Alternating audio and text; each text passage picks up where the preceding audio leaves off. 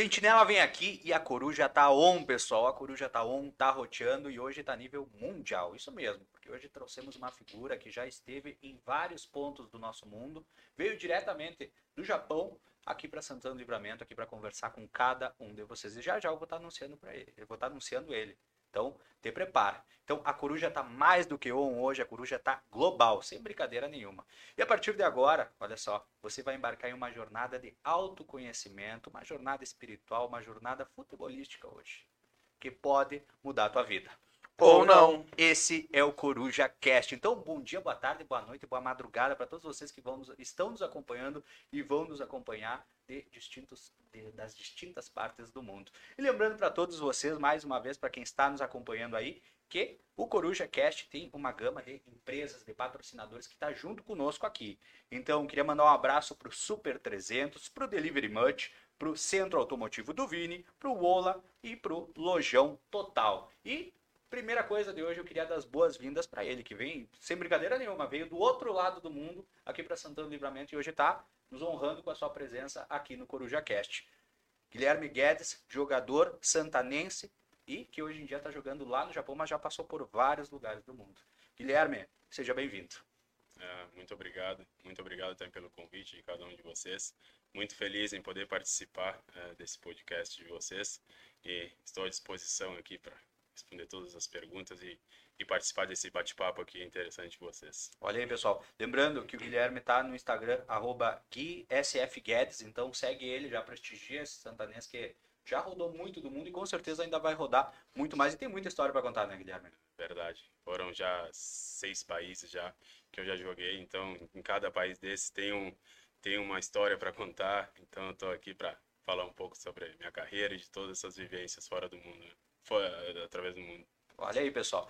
Depois temos ele, arroba Ralf Quevedo, jogador a nível cidade. É isso, Ralf? É isso Seu mesmo. futebol, como tu classifica ele? Zagueiro no Solon sou eu. eu, É eu me- lá eu me garanto, lá eu me garanto. Fora de lá, olha, faz muito tempo. Eu sou tipo, eu sou o Chico depois da cirurgia do Chico. Porque o Chico depois da cirurgia é uma incógnita. Eu É também verdade. achava que era uma incógnita. A gente é do, do time dos que operaram o joelho. É, eu faço E- parte desse time também. É, mesmo, olha aí. Tô com medo porque eu nunca operei, mas...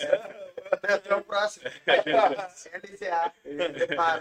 Muito obrigado por ter, estar aqui conosco, aceitar nosso convite. É sempre um prazer, uma honra, tá? ainda mais eh, eu em especial que gosto tanto de futebol, poder dividir pelo menos uma hora de experiência, tá? não só da, da tua vida fora, todo, todo lugar que tu passou, mas vi- vivenciar um pouco do que tu passou tá? e o que a bola te proporcionou nesse mundo. Olha aí, pessoal. E aqui do meu lado direito temos ele, arroba underline Chico dos Anjos. E que, como o Ralf disse, é uma incógnita. E o futebol? Antigamente era bom, antigamente. É mais uma promessa, né? Mais É, Gui, muito obrigado por tu estar aqui conosco. É um prazer te receber. É, como o Ralf falou, também amo futebol, né? É, dois programas seguidos que eu emendo coisas que gosto, né? Semana passada era o pagode e agora o futebol. É, muito obrigado por tu vir. Eu tenho certeza que as tuas histórias vão engrandecer a nossa mesa e eu tenho certeza que tu é fonte de inspiração para muitos santanenses que têm o sonho de jogar futebol e que se não conseguirem jogar futebol, pelo menos tenham uma indicação de, de vida, né? De além do futebol a outras perspectivas e, e que tu possa trazer isso para essa essa juventude agora com o teu trabalho no 14, enfim, durante a entrevista nós vamos discorrer sobre toda a tua história, né? Prazer, muito obrigado por ter vindo.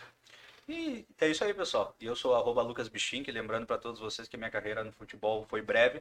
Ah, quando a miopia surgiu, eu larguei os campos porque eu não enxergava a bola vindo. Aos três anos de idade. Exatamente. então, brincadeiras à parte, Guilherme, faz quantos anos, faz quantos anos que tu saiu aqui de Santana do Livramento para ir atrás desse sonho que é o futebol, que esse sonho que se- na- no teu caso se tornou uma realidade? Há quantos anos tu saiu daqui? É, eu saí daqui com 14 anos, né? Hoje estou com 30 anos, já são 16 anos é, jogando futebol, jogando por inúmeros times e países. é, e, cara, eu lembro perfeitamente do, do dia em que eu saí daqui de Livramento, que eu subi no ônibus para. Eu tinha uma avaliação para fazer lá no Inter. E eu lembro que eu até comentei com meus pais que, que eu não iria para passear, não iria para ter apenas mais uma experiência. Eu falei para eles que eu, que eu iria passar no teste. E, cara, graças a Deus as coisas aconteceram do jeito que tinha que acontecer. Eu fui para lá num teste de 10 dias E em seis dias o treinador, que era o André Prodes, me, apro me aprovou no teste. E ali começou, começou a carreira, cara. Tu, é, não sei se hoje, depois de passar por tantos times, ainda dá para perguntar isso aí, tu realmente ter. Mas na época, por exemplo, tu era colorado, tu era gremista. Cara, eu era colorado fanático. Todo, toda a minha família era colorado. Então, eu ir para lá, ser aprovado no teste, ficar quatro anos no Inter, foi não só uma realização minha, como da minha família inteira. Eu lembro dos meus avós, eh, hoje um deles é falecido. Sim. E eu lembro da, da felicidade dele de poder assistir um jogo meu vestindo a camiseta do Inter. E são coisas que marcam, né, cara? São coisas que marcam. Quando eu assinei meu contrato, primeiro contrato profissional com o Inter também, eu assinei um contrato de três anos com o Inter. E, cara, foi a realização de um sonho lá. Sim. Óbvio que depois, com, com o passar do tempo, tu, tu, vai, tu vai vivendo e aprendendo dentro do futebol e tu vê que as coisas nem sempre são uh, corretas. E, às vezes tu acaba uh, se desestimulando, assim, pelo sentimento de algum clube só, sabe? Então, hoje eu já não tenho aquela paixão que eu tinha quando eu era criança, porque eu, eu vejo o que acontece nos bastidores ali. Sim. Mas é um clube que eu guardo com muito carinho, porque foi o primeiro clube, foi o clube que, que me formou não só como atleta, mas como homem também, porque saí muito cedo daqui, né, cara? Saí com 14 anos, então eles tomaram conta de mim dos, dos 14 até os, até os 18 anos. Então é um clube que eu sempre guardo com muito carinho no meu coração. Perfeito. Legal, né? E depois do Inter, até inclusive já tua segunda experiência já foi em outro país, né? Isso. Ah, eu saí do eu saí do Inter e fui pro Montevideo Wanderers de, do Uruguai, né, em Montevideo. Foi onde minha primeira experiência profissional, né? Sim. Já jogando profissional e Tu assinou como profissional no Inter, mas não chegou a atuar Não cheguei a atuar como profissional no Inter. Eu treinava com os profissionais Sim. do Inter. Em 2008, eu, o Tite era o treinador que eu o técnico da seleção brasileira. Ele me chamava para treinar com um profissional do Inter. Fiquei um mês treinando com profissional, descia para minha categoria. Foi bem na época que o Inter saiu campeão da Sul-Americana, se eu não me engano. Sim. E aí eu treinava com profissional, mas eu não cheguei a disputar uma partida oficial, né? Então, a minha primeira partida como profissional foi no Anderson em Montevideo. Legal. E foi onde eu tive onde eu comecei a me destacar para poder ir para outros países. Né?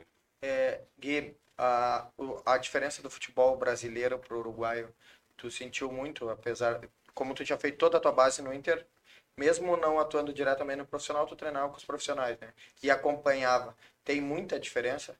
Cara, tem muita diferença, tem muita diferença a parte técnica é para mim era mais gritante assim Sim. porque o futebol brasileiro eles gostam muito de estar com a bola o Sim. drible a, a, técnica ela é muito aflorada no jogador brasileiro né no Uruguai era muito contato cara Sim. e eu lembro que quando eu cheguei no Uruguai eu estava com 19 anos 20 anos e e por eu ser brasileiro novo os caras me intimidavam, tentavam me intimidar batiam, ao máximo, né, cara? Pô, soco, pontapé, que vou te, vou te quebrar as pernas, era um negócio absurdo, assim. Cara. Super saudável. Eu, eu, acho que, eu acho que o problema do Rafa não ter dado certo como jogador foi que ele começou no Brasil. Eu, se ele tivesse investido na carreira no Uruguai, ele já estava tranquilo. É, tinha sido profissional também. E o futebol é um jogo de, querendo ou não, é um jogo de contato. Então, tipo, acontece. Mas já, já chegaram muito na maldade em ti? Já. Principalmente no Uruguai, cara. No Uruguai foi onde eu mais sofri, assim, com, com deslealdade, né? Porque Cara, eu só centroavante, né? Recebo muita bola de costas. Cara, era por cima, por baixo e ao mesmo tempo, cara, tu não conseguia Sim. te desviar, entendeu? Então os caras, pô, era cotovelo por cima, pontapé por baixo, e aí tu virava, os caras te puxavam. E o, os árbitros também, uruguaios, cara, Sim, deixa liga lá a pelota, né? Não tem, não tem, ainda mais com um brasileiro que nunca disputou uma partida nem amadora, uhum. já chegaram na maldade em ti? Várias vezes. Não, eu vi que ele perguntou. Valia ele perguntou, e aí quando respondeu que sim, ele disse, é. cara, por que, que eu não joguei futebol? e aí quando alguém falou, ah, não, chegavam por trás, porque ele escorava a bola e ele enlouqueceu. Né? Sem comentários pra ti. o Yuri não tá, mas eu te pergunto, te permite, cara? Ai, Jesus. Inclusive, é muito interessante falar do Yuri, e porque eu me lembrei de uma coisa que eu queria perguntar pro Guilherme. Guilherme, hoje tu mora lá no Armor. Isso, moro no Armor. Quando tu tá aqui, na verdade, tua Isso, família, é. vocês sempre foram lá? Sempre fomos no Armor. Tu te considera uma pessoa bairrista aqui em Livramento? Ó? Cara, me considero, me considero, e até uma das coisas que às vezes eu, eu, me sinto meio mal, assim, por hoje estar no 14 e não lá no Armory, Sim. É uma coisa, eu, eu gosto muito, sempre é que, todas as vezes que eu voltava aqui para Livramento, eu treino lá no Armor, corro, entendeu? Então, às vezes eu tenho esse sentimento de, Sim. pô, poderia estar mais é, perto mas, de casa. Mas, mas, eu acho que a gente quer o melhor para a cidade. Né? Exatamente. Né? E, é, e hoje quem... É, eu falo porque eu tenho sentimento assim também, né, Gui? É, eu sou gremista, grêmio santanense, sou cara pintada desde criança, né? Claro. A, a, minha época de infância era olhando o Grêmio Santanense jogar, né? Até porque na época o 14 tinha parado e ficou só o Grêmio, enfim, o Grêmio tinha mais destaque. Mas quando o 14 volta e agora com, a, com a, vocês na gestão e a possibilidade de reestruturar o time, eu acho que todo santanense torce para que a gente tenha pelo menos um time em, em, em, em funcionamento, claro. em alguma das divisões ou em funcionamento, ou que seja com as categorias de base, né? Mas que a gente possa estar tá revelando. Então, eu também tenho esse sentimento, pô, Sim. podia ser no Grêmio, né? claro. né? Mas, mas a gente torce muito pelo 14. Eu acho que é por isso que tu tá lá também, né? Exatamente, cara. Eu acho que muito do, da gente ter assumido lá também a questão do 14, a gestão do 14, né? É que a gente vê, cara, eu, toda vez que eu venho para Livramento, eu bato bola com o pessoal, bato Sim. bola porra, lá no Armor, em outros bairros, e eu vejo o tanto de guri que tem bom aqui em Livramento, Sim. cara, é um absurdo. Você olha aqui a qualidade que tem os guri. Só que muitos deles não têm oportunidades, entendeu? Sim. Cara, esbarram aqui, porque ou ficam muito tempo aqui e não conseguem aprimorar o guri aqui quando bate num time grande lá, já está muito tarde, Sim. já está defasado os treinos e tal. E a gente pensou, cara, a gente trabalhando os guris desde o início, cara, tipo, dando os trabalhos certos. Pô, a gente pode dar umas oportunidades, Sim. entendeu? A gente pode começar, pô, vem para cá para dentro da escola que a gente vai te aprimorar aqui e se tu te destacar, tu quiser mesmo, cara, a gente vai te dar uma oportunidade, entendeu? Sim, Como legal. já aconteceu agora com com Guilherme Sim. Gomes, do que que agora acertou no Grêmio, né, cara? Sim. Então, muito legal. E a tua experiência depois do Montevideo Wanderers qual foi? Cara, depois de Montevideo Wanderers, eu fiquei uma temporada no Montevideo Wanderers e eu fui para Malta, na Europa. Fiquei dois anos na, na Europa e, cara, foi uma baita minha experiência. Eu, primeiro ano que eu, tipo, eu fui para lá, eu não sabia nada de inglês. Uhum. Então, cara, foi bem desafiador porque fui sozinho para lá, batendo em aeroporto, fazendo escala, sem falar nada em inglês e fui me virando, cara, isso com 21 anos e perguntando, cara, e não sabia, e pô, mostrava que eu tenho que estar nesse, nesse portão de embarque, como é que eu chego lá, e tentava me comunicar em espanhol, Sim. e poucas pessoas falavam espanhol uhum. também lá.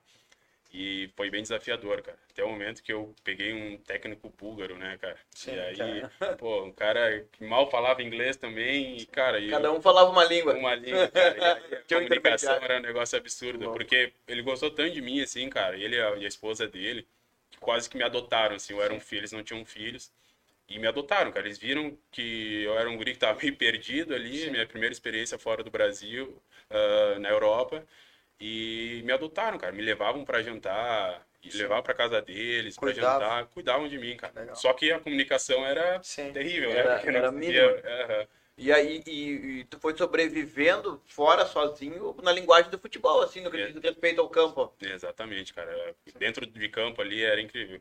Eu conseguia me comunicar com meus companheiros, mas não no, não, não na, no, no falar, mas em gestos. Uh, vem, vai, corre, toca ali, toca ali. toca ali. O, o, desafio era fora do campo, né, cara? Fora do campo que eu me complicava. Sim. Aí eu comecei a fazer umas amizades com uns, uns brasileiros que já estavam lá há mais tempo e falavam inglês.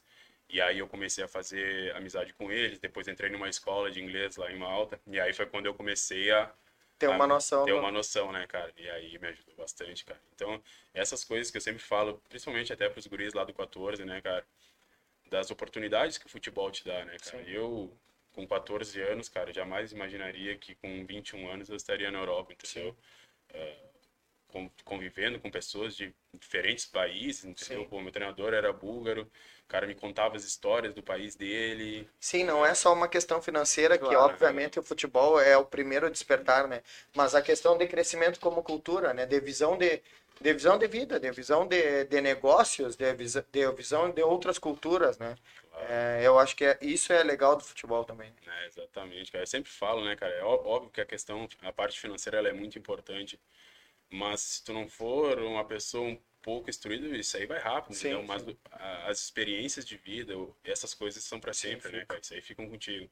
Então, eu pude ficar lá, cara, e conviver, conviver com pessoas de vários países. Eu tive companheiros da África, Sim. da Ásia, vários companheiros, e todos me passavam, conversavam com eles, me passavam as histórias desses Sim. países deles. Então essas coisas te marcam e ficam em ti, entendeu? Eu sempre falo, cara, não, não prioriza o dinheiro, entendeu? O dinheiro é uma consequência, a parte financeira vai ser uma consequência de onde tu vai estar feliz, tu vai conseguir desempenhar bem o teu papel de jogador. Sim. Então é uma coisa que eu sempre estou conversando com os guris lá, né? Qu- quant- Quantas línguas tu fala hoje? Cara, hoje eu... Mesmo que tu arranhe, mas tu consegue Ah, ter uma comunicação. É, espanhol me viro bem, inglês já, já sou fluente também, japonês eu já tô me, me virando bem também. Eu joguei em, em Oman também, na Arábia. Sim.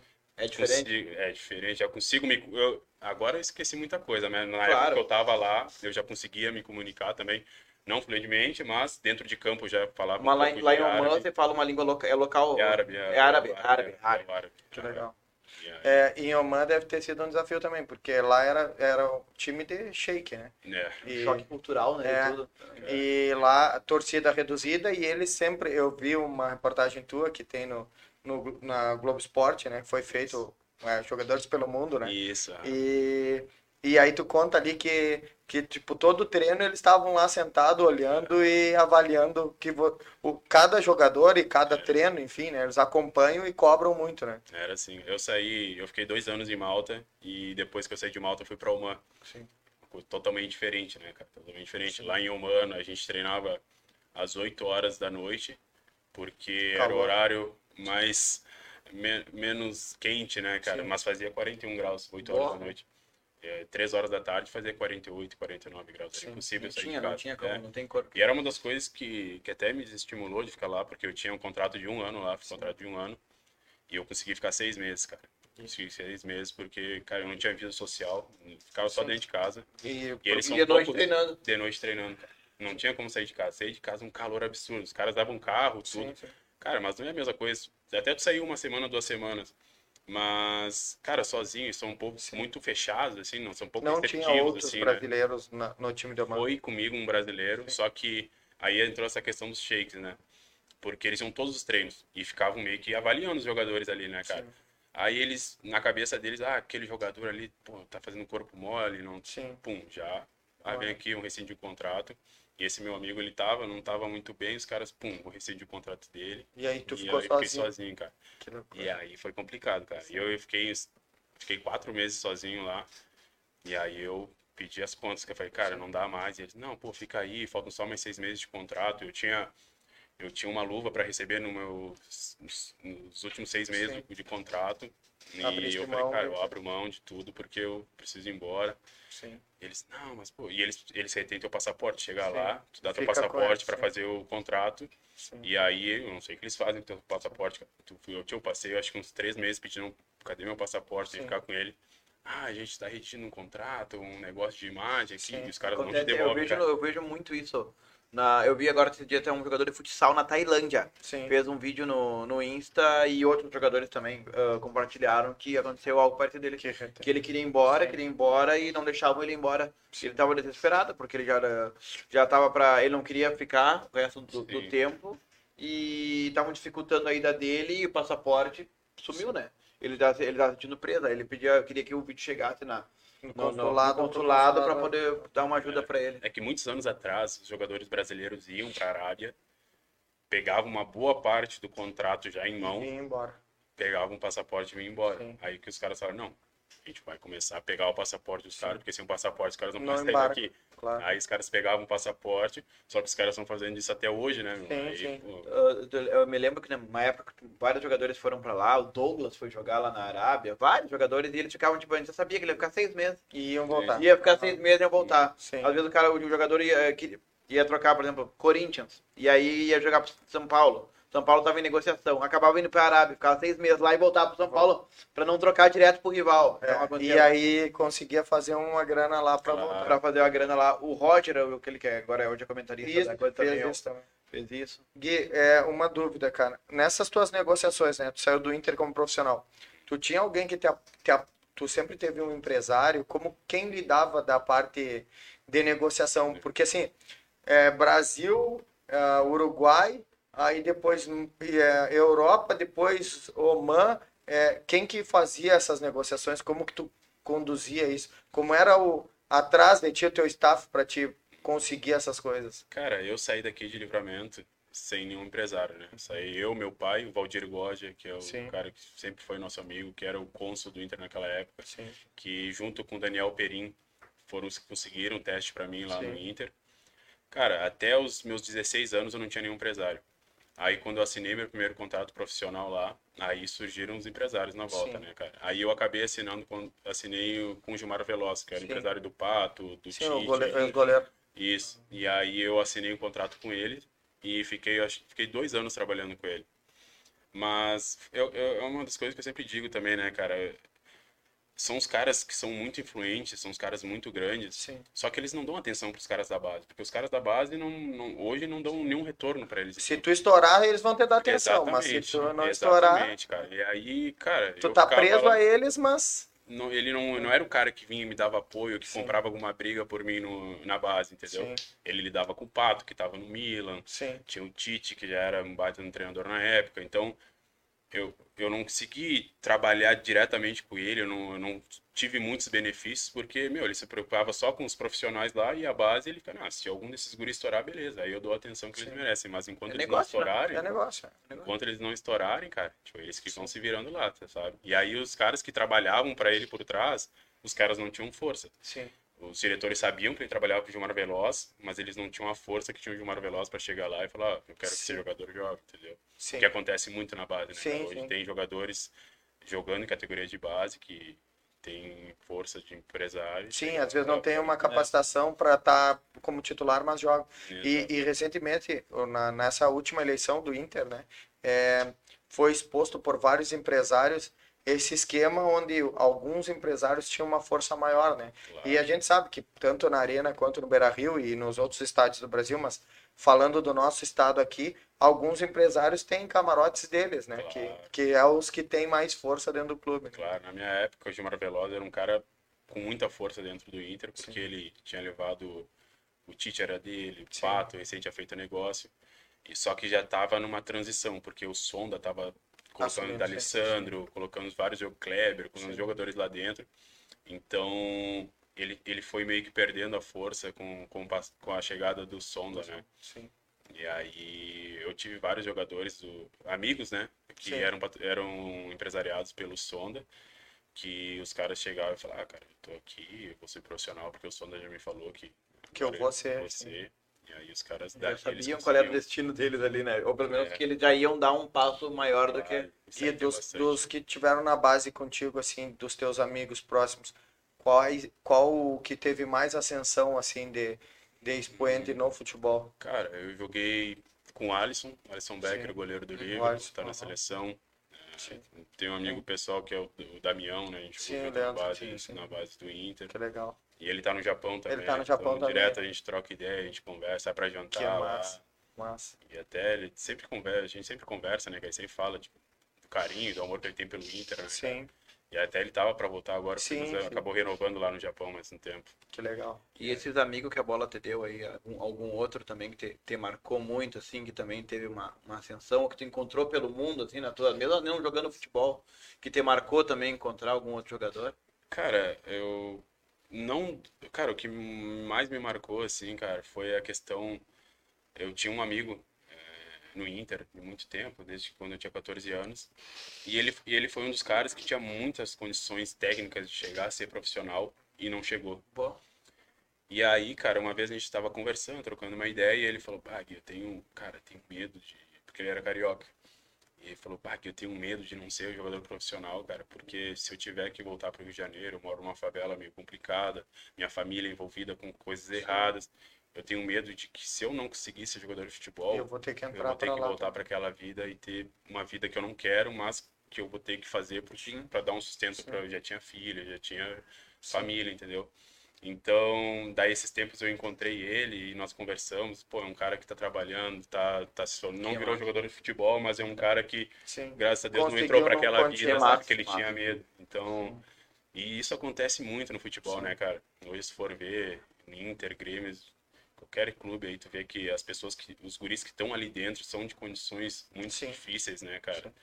Então, Pra, pra alguns a bola é o último recurso, É, dele, sim. porque do que diz respeito ao sonho, porque não, você tem uma coisa, tipo, ah, eu quero fazer uma faculdade, eu quero fazer, sei lá, É, o cara na- quer, de, na o cara quer de humanas mesmo, não era exata, sabe? E aí acha no futebol, assim, cara, é isso que eu quero e, É, é o que vai transformar a vida dele e da é, família e da dele. família dele. E, é um, e dentro de um país de tanta desigualdade igual o nosso, de repente, é um dos caminhos mais rápidos para ascensão social, digamos, é a bola, né? Claro. Então, pode ver que a, a grande maioria dos jogadores provém de uma classe muito baixa, né? E, e eu acho que aí tá o grande segredo, por isso que instiga tanto as, os, a molecada, né?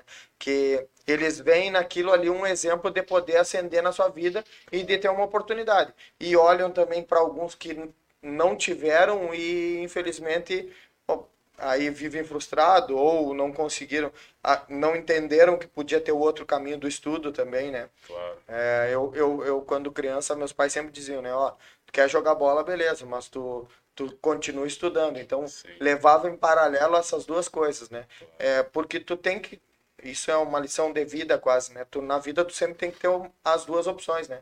É, em algum momento teria, tu teve que escolher a bola, mas tu, enquanto tu pôde levar as duas, porque se a bola não desce, tu teria outra opção de estudo, né? Claro. Com meus pais sempre foi assim também. Sim. Sempre priorizar, sempre falar, Guilherme, tu estuda, tu faz as coisas. Porque se não der no futebol, pelo menos tem estudo, entendeu? Sim. Então, e no Inter também, hoje eu acredito que Inter e Grêmio também estejam bem rígidos nessa questão. Sim.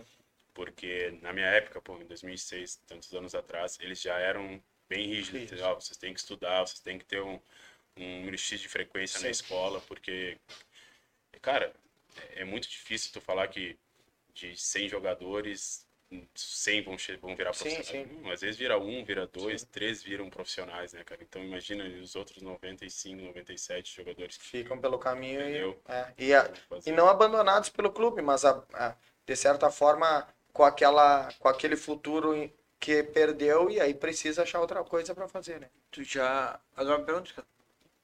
Tu já passou a- quando tava fora, assim, seja em lugares mais remotos da Terra, tipo, pá, bate aqui, quando batia aquela, aquela deprê mesmo, coisa, coisa longe da família, longe de tudo, quem sabe depois de uma derrota, alguma coisa. Não te digo pensar em desistir, mas o que, ao que, que tu te apegava quando, numa- nos momentos mais difíceis que tu passou longe de casa? Cara, eu te falar, esses sentimentos até hoje, cara, Sim. eu sinto. Cara, eu, cara, eu sou um cara extremamente competitivo e odeio perder, cara. Tanto é que depois dos jogos ali, eu vou falar com meus pais com minha namorada, cara, eles já até sabem. Tipo, não dá pra conversar com o Guilherme porque o humor dele tá péssimo. Mas, cara, acontecia muito isso, de, de perder um campeonato, perder um jogo, e aí cara, o que que eu tô fazendo aqui, entendeu? Porque Cara, é complicado tu tá do outro lado do mundo e às vezes tu vê companheiros teus, cara, tipo, não levando a sério o que é o teu ganha-pão ali, entendeu, Sim, sim, cara? É o que tu tá trabalhando, é o teu sonho. E aí tu vê jogadores do teu lado não se esforçando o quanto tu gostaria que se esforçassem. E aí bate aquela, aquela, aquela pergunta e vem aquele, o que que eu tô fazendo aqui, cara? Será que não é hora de eu voltar? Sim. Será que não é hora de, de eu largar? Será que vale a pena passar por tudo isso, entendeu? E só que, cara, eu sempre, às vezes, tipo, eu olho pra trás, cara, eu lembro, tipo, sempre quando vem esses pensamentos, sentimentos, assim, eu olho pra trás e eu lembro de eu saindo aqui de livramento, cara, com 14 anos, que eu falei pros meus pais que eu iria pra lá pra passar e que eu não voltaria. E, tipo, depois de ter percorrido todo esse tempo, cara, vários anos, são 16 anos, cara, eu falei, cara, eu não posso abandonar tudo isso por causa de uma derrota, por causa de um campeonato. Então é uma das coisas que eu me agarro. Eu olho para trás e Aham. vejo a estrada que eu percorri, todos os problemas que eu tive, e eu falei, cara, não, não é não é o momento de desistir, entendeu? Tem dá para dá para conseguir mais coisas, dá para Ainda hoje- tem lenha para queimar. né? Exatamente, cara. E hoje por ter rodado muito, cara, e ter convivido com muitos grupos, com muitas muitos muitos ah, tipo de Etnia, assim. etnias, entendeu? Tipo, várias pessoas de países diferentes com outras culturas, cara.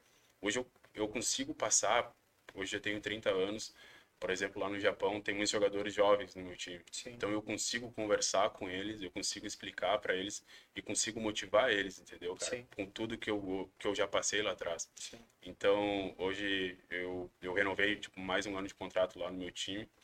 E eu sou um dos caras que. Eu não sou o capitão, mas sou um dos caras que dos Tem mais velhos da equipe sim. que tem uma liderança por conversar com os mais jovens, entendeu? Legal. E explicar que, cara, que a derrota não pode te fazer pensar em desistir. Esse pensamento- pode até vir, né? Mas Sim, é mas tu tem que ter ó, ferramentas para neutralizar ele. Com Exatamente. certeza. Pessoal, só para lembrar mais uma vez os nossos patrocinadores aqui, vou passar o arroba deles para quem está nos acompanhando. Temos o Super 300, arroba 300 Supermercado, Delivery Much, arroba Delivery Much Livramento. O Vini Car lá, ó, arroba Centro Automotivo Vini. O Ola, que está no Instagram como arroba Ola Livramento e arroba Ola Sushi. E o Lojão Total, pessoal, arroba Lojão Total LVTO. Guilherme, ah, no começo, saiu daqui, foi para Porto Alegre. 500 quilô- base de 500 quilômetros aqui. Depois, tu foi para Montevidéu. Praticamente a mesma coisa. Só que depois tu foi para Europa. Hoje, tu tá lá no Japão. No começo, tua família podia ir pegar um ônibus, pegar um carro e ir até Porto Alegre. Depois podia pegar um ônibus, pegar um carro e até lá, e no caso até Montevidéu. Só que depois foi questão de viagem de avião, depois cada vez mais longe, mais longe. Como é que vocês fazem com a questão da saudade? Agora, principalmente agora que tu tá literalmente do outro lado do mundo. né, cara? É, é- é bem complicado. Hoje a saudade a gente já sabe lidar melhor com a saudade, né, cara? Eu, eu lembro que quando eu fui com 14 anos para Porto Alegre, era uma criança ainda e eu sofria muito com a questão da saudade, de ver todos os meus familiares aqui, eu Sim. perdendo aniversário, todas as coisas que um guri de 14 anos poderia fazer. Sentia muita saudade. E naquele tempo também a comunicação, a internet também era bem escassa mais naquela época, né?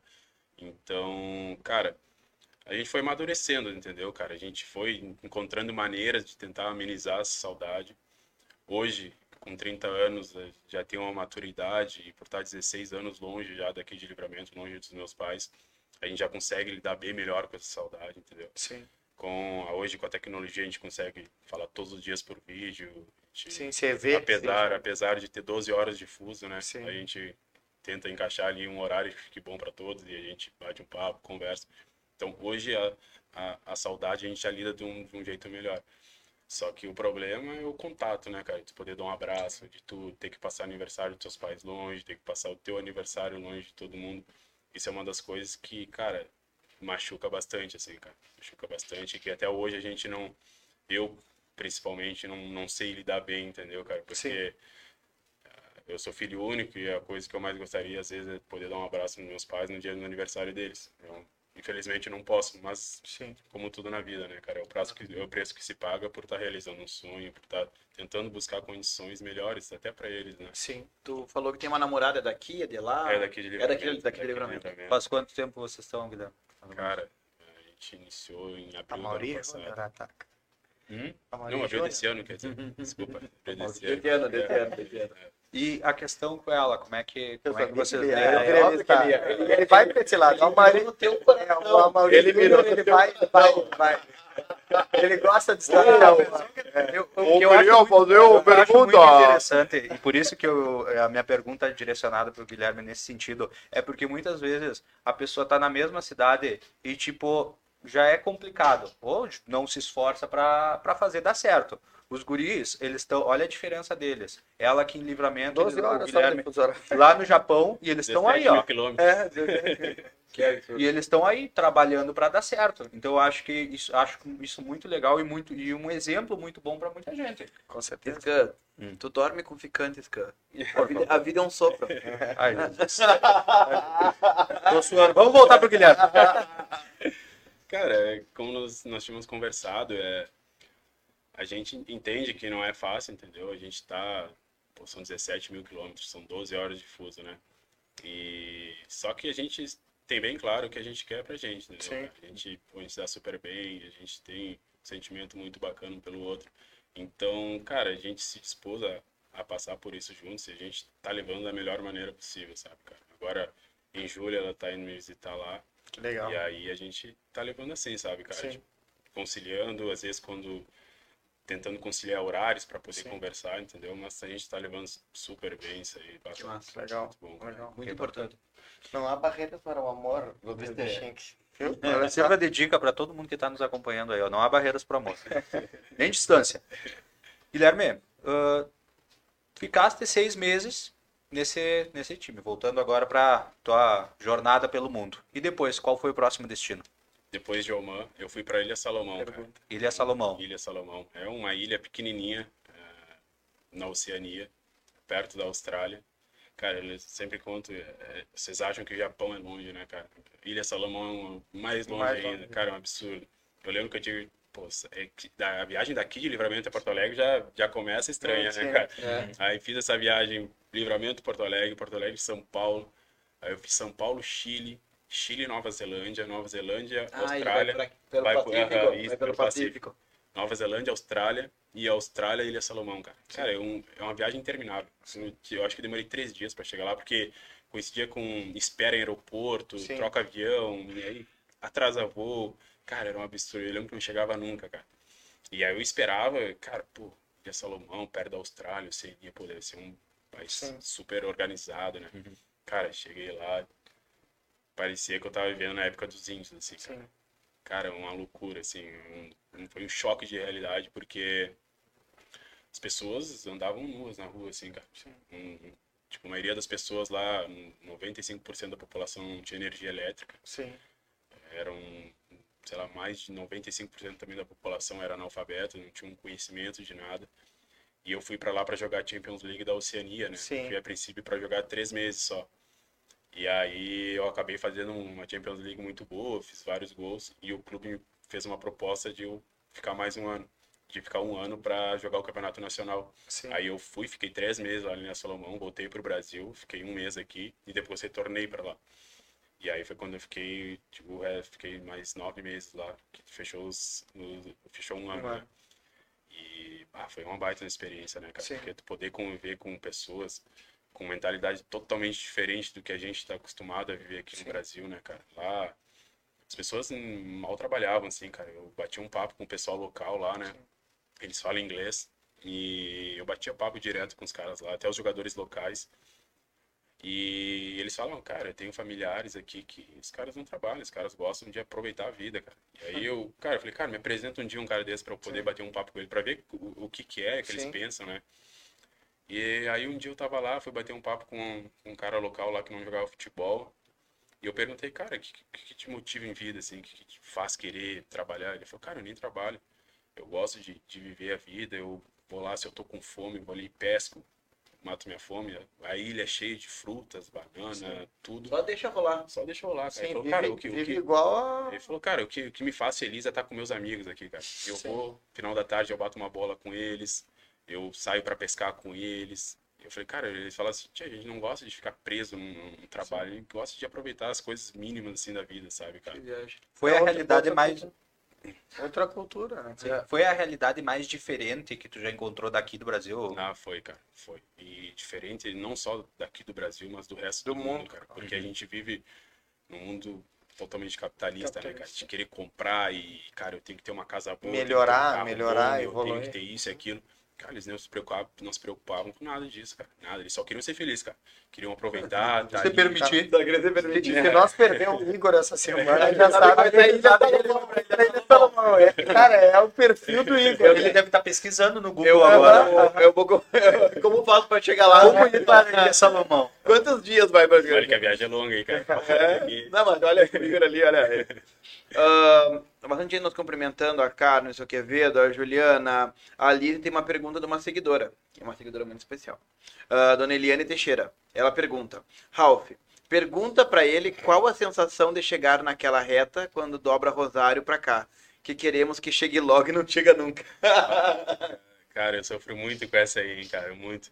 Porque, principalmente agora eu tava voltando do Japão, né, cara? São 12, eu fiz Tóquio até Frankfurt, na Alemanha, são 12 horas de voo. Aí eu esperei umas 5 horas em Frankfurt, depois Frankfurt, São Paulo, mais 12 horas.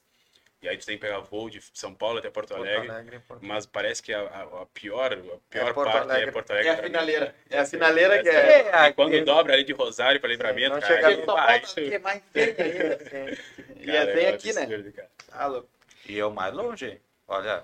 Mas sabe que o- é é a melhor estrada que tem, né? Sim. É a melhor é a 5 a 158. Até as pessoas. Eu, eu peguei carona pra ir pra Porto Alegre semana passada. E o cara que Foi dirigindo, que eu peguei a carona, ele falou, cara, ele é porto alegrense, que, que, que empresa que cuida daqui, ou é que é administração, ou que lá, eu disse, cara, quem faz a obra é, é em fila. Sim. Mas que o contrato com ele, não sei como é que é, porque é uma gritante diferença de, de livramento, depois do Rosário, tu pega até Pantano, eu acho. É, mas É, já tá.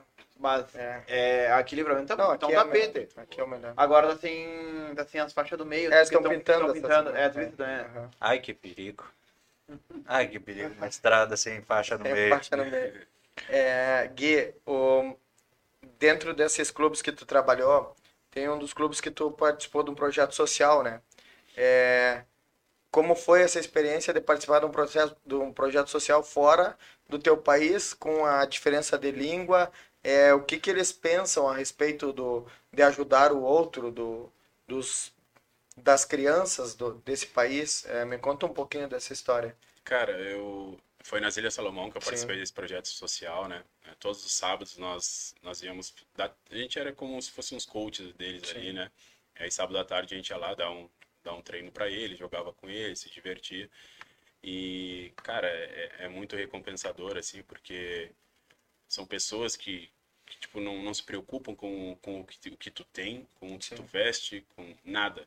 Eles só querem saber da maneira como tu trata eles, né, cara? Sim, E aí, cara, no final de um treino, assim, tu, que acontecia muitas vezes lá, tu vê o sorriso de uma criança, tu vê a, criança te agradecendo, já te perguntando quando vai ter outro desses. sim. Cara, foi, era sensacional, cara, sensacional. E eram pessoas, eram crianças muito carentes, assim, né? Crianças que não tinham nem chuteira para pôr nos pés, não tinham Sim. nem tênis.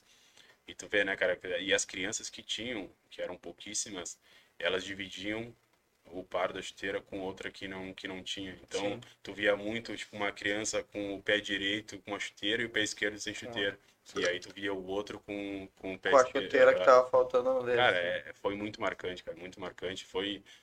Eu, eu voltei, cara, foi um dos países que mais me mudou, assim, cara, Sim. que mais me impactou e que eu, que eu nunca esqueço, cara, que eu nunca esqueço. Eu lembro cada detalhe de todos, todos os momentos que eu vivi lá, principalmente desse, desse projeto social, porque, cara, é, é, é exatamente o que, eu, o que eu acredito de vida, assim, sabe? Sim. Em querer ajudar o outro, querer proporcionar coisas boas pro outro, assim. Sim, E isso aí, sem sombra de dúvidas, foi o lugar que, que mais me marcou, cara.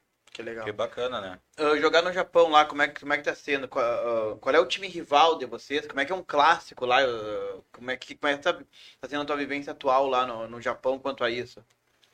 Quando eu fui pra lá, em 2018, eu pensei, tô indo pro Japão, né, cara? Pô, o Japão é tudo pequenininho, os caras japoneses tudo pequenininho, eu vou atropelar esses caras, né? Sim. Só que os caras são muito rápidos, né? Absurdo, absurdo, cara, muito Não rápido. dá tempo de bater Não neles, que eles já passaram correndo. E aí, tipo, sou centroavante, jogava de costas, né? E eu sempre, pô, tô com a mão procurando zagueiro e tal. E eles, como eram muito baixos, eu não conseguia Não achar achava? eles. E eles já me antecipavam, cara. Eu falei, cara, de onde tá surgindo esses japoneses? Né? Tudo Não ninja. é possível, cara. Tudo Surgiam do nada. Surgiam do nada. E aí, cara, minha adaptação lá foi, foi difícil, cara. Foi difícil. Ela foi. Penei, cara. Penei pra me adaptar. E aí eu fui encontrando o timing deles lá pra. Sim. Entendeu? Tipo, fui treinando. Tre... Pô, o treino lá é só de manhã. Cara, tem que treinar de tarde também pra, pra entender esses japoneses, porque senão não vai dar certo. E aí meu primeiro ano lá foi bem complicado. E aí, segundo ano já foi um pouco mais fácil, porque eu já tinha a vivência do primeiro ano. Mas, cara, os clássicos lá, eu jogo na quarta divisão lá no Japão, né? Uhum. E na quarta divisão os caras não vão tanto nos estádios, não, não tem tipo 50, 60 mil, vai lá 10 mil, Sim, 5 sim. mil pessoas, entendeu? Mas são fanáticos, cara. É. são faná- Hoje o futebol não é o primeiro esporte do Japão, né? O primeiro esporte, o futebol mais, o esporte mais assistido lá é o beisebol. Sim. Futebol Ah, recém. Eu não sabia, eu não é, fazia mínima futebol. Mas eu sei, que tem uma, eu sei que tem um anime que é de beisebol. Tem um anime que é de beisebol. Não sei o nome, mas sei que existe. E até pouco tempo, o futebol era o terceiro esporte. Porque eles gostam muito de sumô lá também. né? Sim. Era beisebol, sumô e o futebol. E agora, agora o futebol Não, já. Agora o futebol já começou a ganhar mais popularidade lá.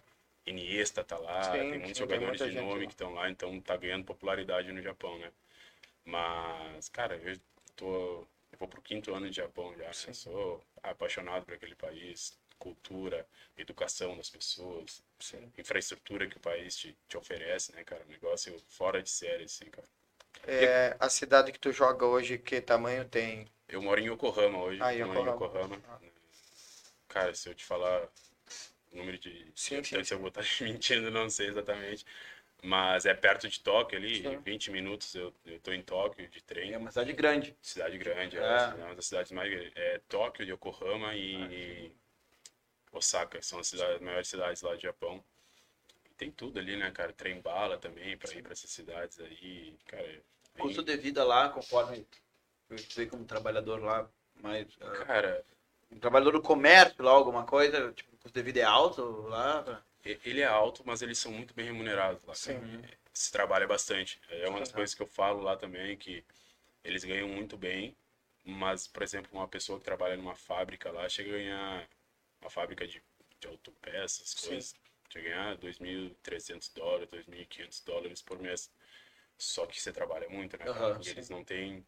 Tu vê lá, é muito difícil ver japonês saindo, tipo, se reunindo para fazer churrasco, essas coisas assim. Não tem, cara. Os caras é trabalho. Sim, o foco trabalho. deles é outro. Sim, Aham, trabalho. que legal. E a questão da fala. Porque, tipo, eu imagino que quando tu chegou lá, falar, escrever.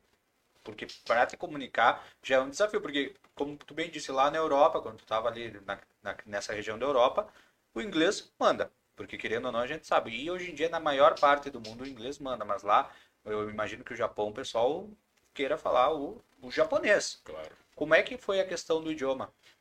É, Como é que tá sendo, na verdade? Porque Eu É. acho que são quatro anos. São, quatro, né? anos. é. E eu acho que ainda deve estar. É, não, é bem complicado. Primeiro ano que eu fui pra lá, eu fui, meu clube era do interior do Japão, então inglês zero, né? Uhum. Ninguém falava inglês, era só japonês. População muito velha, Aham. ninguém se atualizou. Tradicional mesmo, Bem né? tradicional, ninguém falava inglês. E aí, só que o clube te disponi- disponibilizava um tradutor. Então o tradutor ia pra, contigo para cima para baixo, te ajudava, questões de visto, supermercado, essas coisas. Agora que eu tô morando em Yokohama, Yokohama é uma cidade grande, cidade turística, já as pessoas já, já falam mais inglês. Então, todos os lugares que eu vou, restaurante, supermercado, sempre tem, Tem alguém, alguém que, que fala fala, inglês. inglês, entendeu? Às vezes nem sempre estão à vista ali ou estão em algum caixa, mas se tu perguntar por algum por alguém que fale inglês, eles vão te conseguir alguém que fale inglês. E só que na questão de campo, cara, hoje eu já consigo me virar bem assim em japonês, sabe? Consigo conversar com meus companheiros dentro de campo, Sim, passar quatro, instrução, e quando eles falam alguma coisa para mim, eu entendo também. O único problema é ler e escrever, né, cara? Sim. Ler e escrever é bem complicado ainda. Eu lembro que É totalmente fora dos padrões do que nós queremos, exatamente queremos. são e são três alfabetos lá, né? Meu Deus. São A gente é, com um já se vira mal. é. tem o hiragana e o katakana que são os que são mais usados para estrangeiros e tem o kanji que é japonês. Só que kanji tem mais de 3 mil kanjis e às vezes e tem japoneses que nem sabem todos os kanjis. Então Sim. é bem complicado. Eu lembro que dois anos atrás eu estava num time e a gente estava fazendo um evento com a torcida e tudo e a gente tinha que dar o autógrafo Aham. em japonês, cara. Pai, aí eu lembro que eu passei uma noite anterior inteira Treinando, treinando, treinando. cara, treinando. Daí na hora que chegou lá, cara, começou a ouvir aquela fila inteira, eu falei, meu Deus do céu, meu, Dragon. Ball Z. Ah, né? eu tentando, ficava acho que dois minutos tentando fazer meu, os caracteres aqui, eu falei, cara, não é possível, olha o tanto de gente que vai ter aí. Aí chegou uma hora ali, que comecei a encurtar, coloquei, comecei a colocar só Gui, Sim, e era isso, cara, porque... O, ah, o que da cultura oriental tem muita influência na tua vida hoje? Que tu deles ali tu pegou, sei lá, Cara, eu acho que o uso da máscara é uma das coisas, porque eles sempre usam máscara. Sim. Até antes da pandemia, né, cara? Eu cheguei em 2018 lá e uma coisa que me assustou muito foi ver todo mundo de máscara. Falei, cara, esse país tem algum problema, alguém tá com problema aqui sério e não me avisaram. Aham. E aí, cara, desde 2018, todos os lugares públicos, tu ia no, tu ia em algum supermercado, em alguma loja, sempre com máscara, cara, sempre com máscara. E aí é uma das coisas que eu já, já tenho costume já, cara. Tô sempre com minha máscara no bolso, entro em algum lugar com máscara. Aham. É uma das coisas que eu trouxe. Que bacana. E também, cara, eles são muito. tem muito respeito pelos mais velhos lá. É, é absurdo assim, o respeito que eles têm. Pelos, até tem uma palavra que é san, que se diz senhor, né? Aham. Então, tipo, toda pessoa ah, mais, mais velha que tu, tu te refere a ela, por exemplo, Lucas San, entendeu? Sim. Ralph San. Então, cara, é uma das coisas que é, é até se curvar, sabe? Tu se curva, quando tu vai cumprimentar uma pessoa assim, tu se curva. E eu lembro que meus primeiros dias aqui em Livramento, eu chego aqui, eu vou cumprimentar uma pessoa, já, já vou me inclinando, já, então, cara, É um, é um o cara pega, mas é um cacuete positivo. Com É. certeza. Vocês sabem alguma palavra em japonês para compartilhar conosco aqui? Isso, acabei de aprender. É. Goku. Eu sei arigato. é Arigato. obrigado. Arigato. Ah, já não sabe. E Kagebunshin no Jutsu. Jutsu Clones das Sombras do Naruto. Ah. Viu? Fiquei assustado. Quem disse? Eu achei que pela perguntar. cultura, pessoal. Depois tem Pegasus Ryusei Ken, que é o meteoro de Pegasus dos Cavaleiros Zodíacos. Mas é, é em japonês, eu acho que é em inglês, hein? Não. Não, Ken. Se Ryu, Ryu, Ryu, pra mim- Ryu é Ryu o- sem. Ah. E aí... E aí, o que, largo, que, largo, o que, que, que é, significa ninguém é, a tradução pro português é meteoro de Pegasus. Ah. Inclusive, é, sábado, sábado passado, terça passada, só queria compartilhar contigo, Guilherme. O Yuri tentou cantar aqui conosco uma música Meu em Deus. japonês. A gente descobriu duas coisas. O Yuri não sabe japonês, não sabe cantar. Foi bem divertido. Guilherme, tu falou da questão da, da- do uso da máscara. Como é que foi passar a pandemia lá no Japão? Porque eu acredito que, por exemplo, até aqui, aqui no Brasil, até hoje, mesmo o pessoal sabendo todo o desdobramento, e claro, nós estamos em outro momento, mas a máscara teve uma grande resistência. Acho que isso dá para dizer, a gente via que era uma grande resistência, mas lá, lá era outra realidade, lá era outra cultura. Como é que foi ah, passar parte dessa pandemia, para não dizer passar toda a pandemia, lá no Japão? Cara, eu lembro do, do início da pandemia lá, que a gente estava prestes a, a- a iniciar o campeonato, a gente já vinha de dois meses já de pré-temporada e correndo que nem cavalo lá, cara. E louco para que começasse o campeonato, para que os acessar o treinos de- treino, né? de Claro, treino pra físico, treinar, né? claro, treinar. E aí eu lembro que eu acho que umas duas semanas antes, antes de começar o campeonato, a Federação Japonesa lá falou que iam, iam cancelar o campeonato, porque não ia ter maneira de, de dar sequência no campeonato com, com a pandemia. E aí os treinos, cara, a gente começava a treinar uma vez por semana e ficava muito tempo em casa. Eu lembro que foi um, um, um dos tempos que o cara, eu falei, cara, preciso ir pro Brasil, não vou ficar aqui treinando só uma vez por semana, longe de todo mundo. Falei, cara, não tem como ficar aqui. E aí Aí foi que no segundo semestre eles conseguiram fazer a realização do campeonato. Mas aqui nos primeiros, no primeiro semestre não teve campeonato. E aí a gente teve que, cara, se virar lá, entendeu? Treinando uma vez por semana. A gente tinha um grupo de brasileiros lá. Eram três brasileiros no time. A gente se reunia direto para tentar, cara, Sim. que passasse o tempo, né?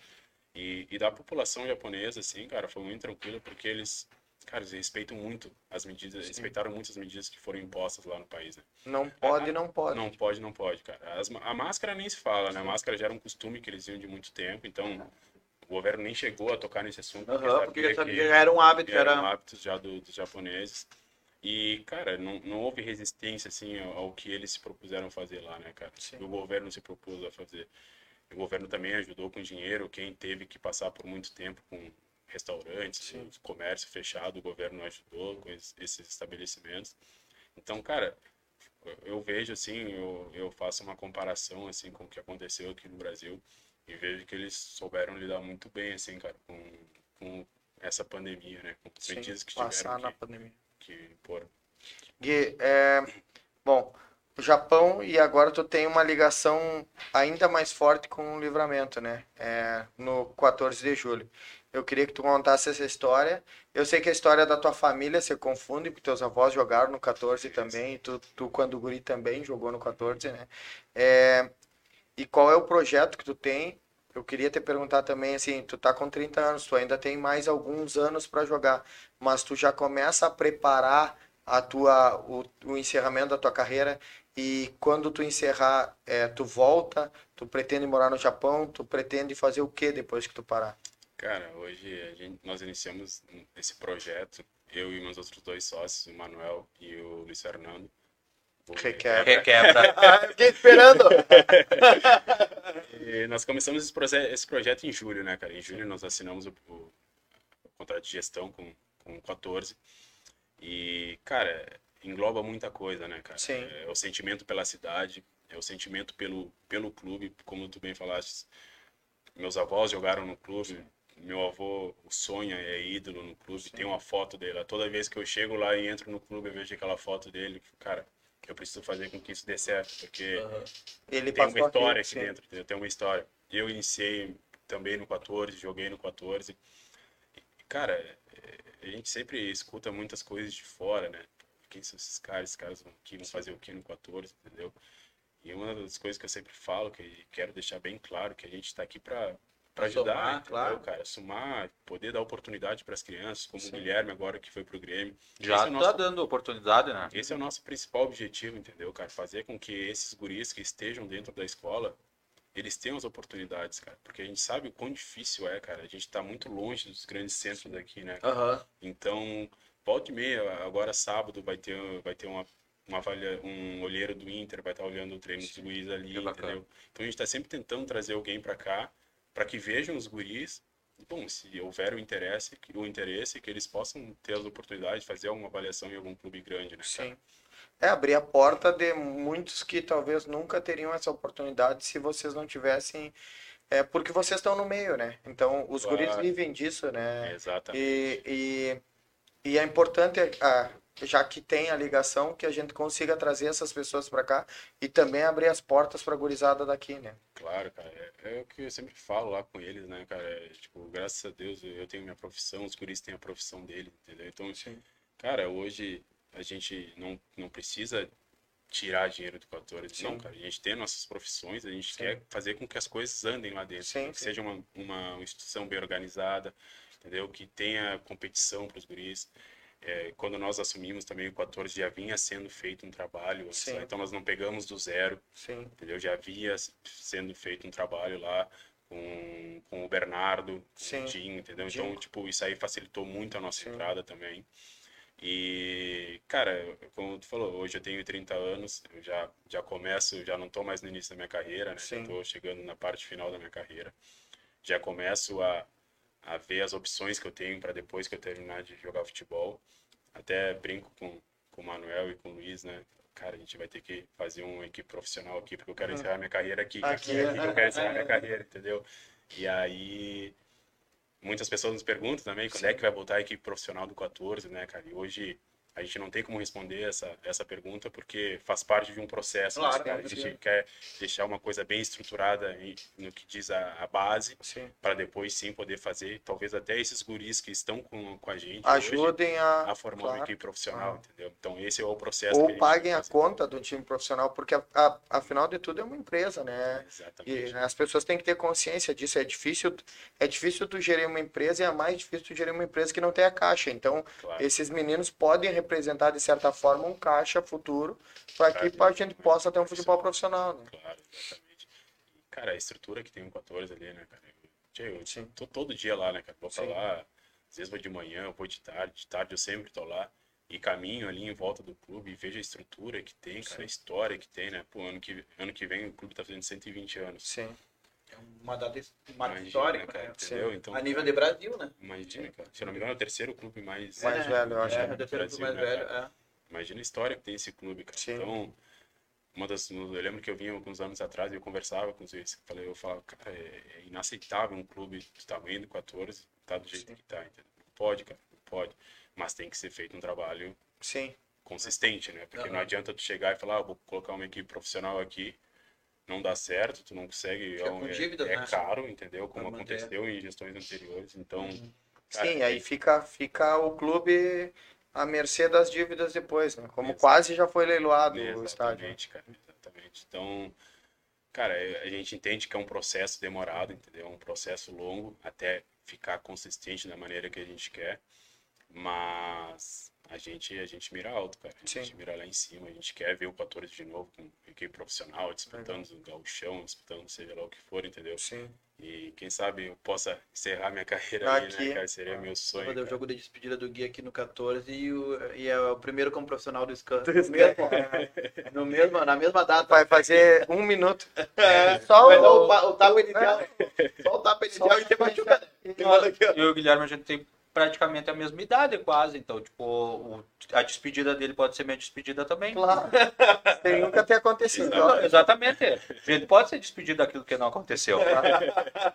Guilherme, ah, vocês há pouco, ah, poucos dias atrás, dá para dizer, ac- acredito que no máximo deve fazer um mês, vocês fi- fizeram o primeiro campeonato. ali, na, ali no 14.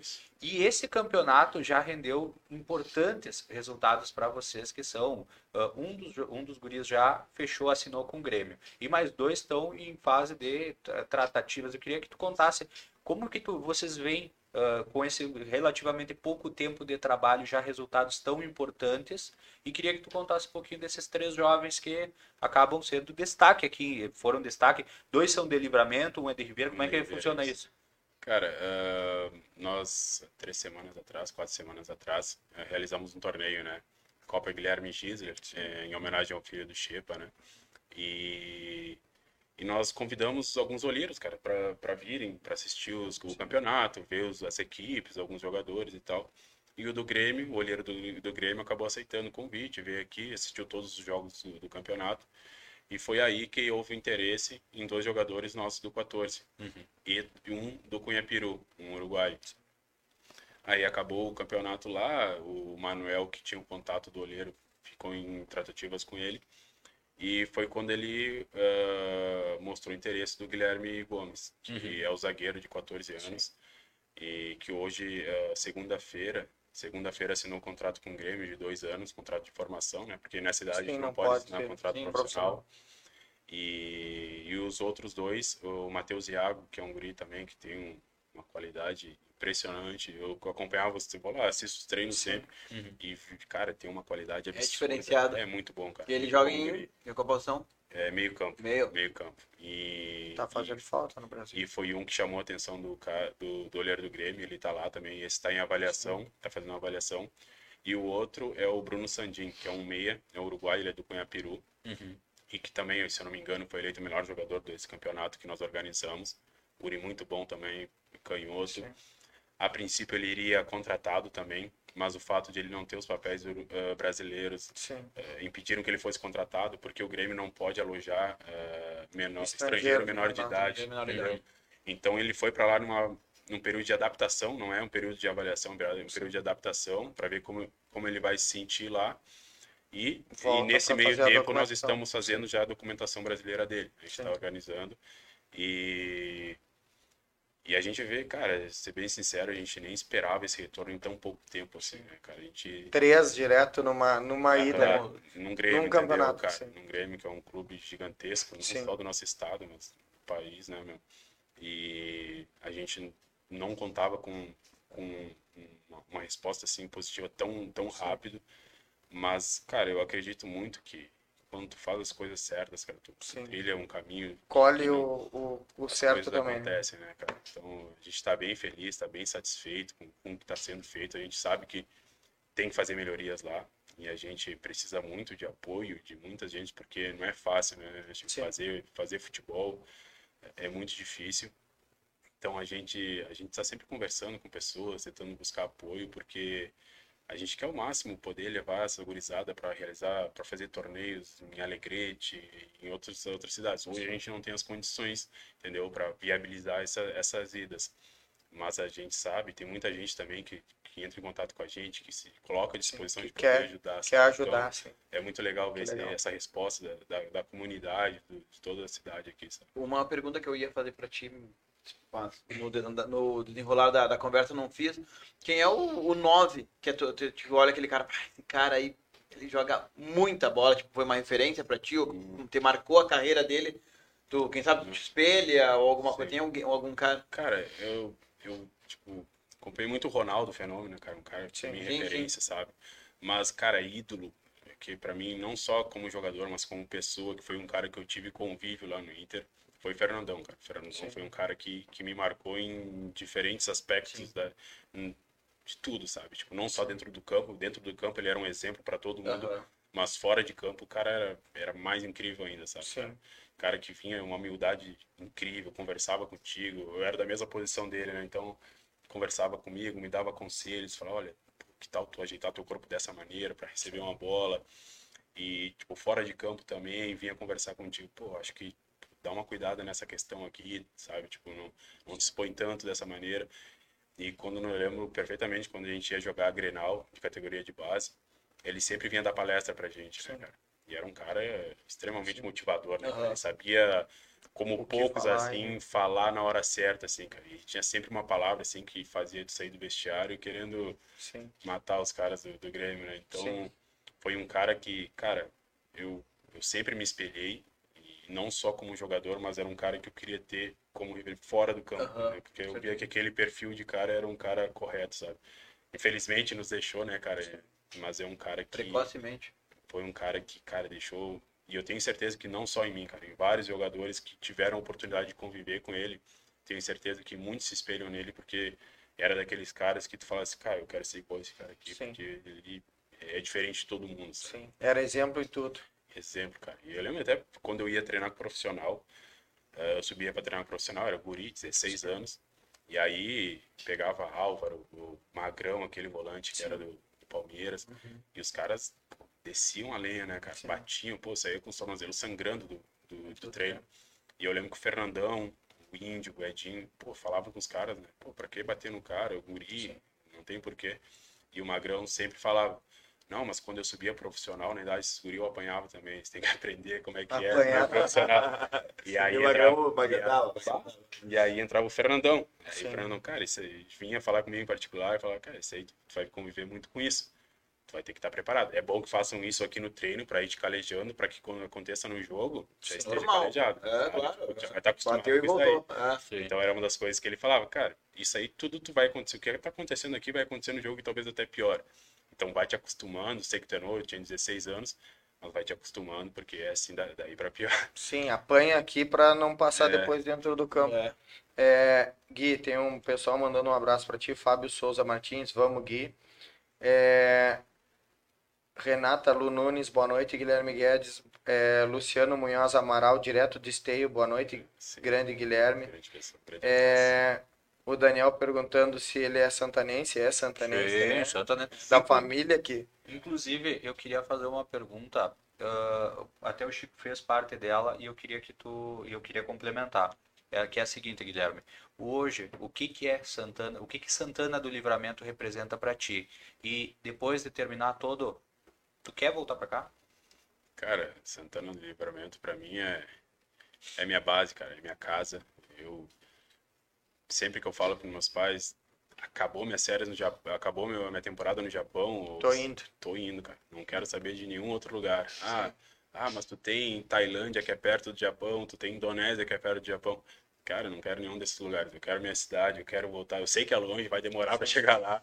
Mas eu, eu quero chegar lá, eu gosto de estar com meus amigos, com a minha família, com o meu pessoal aqui.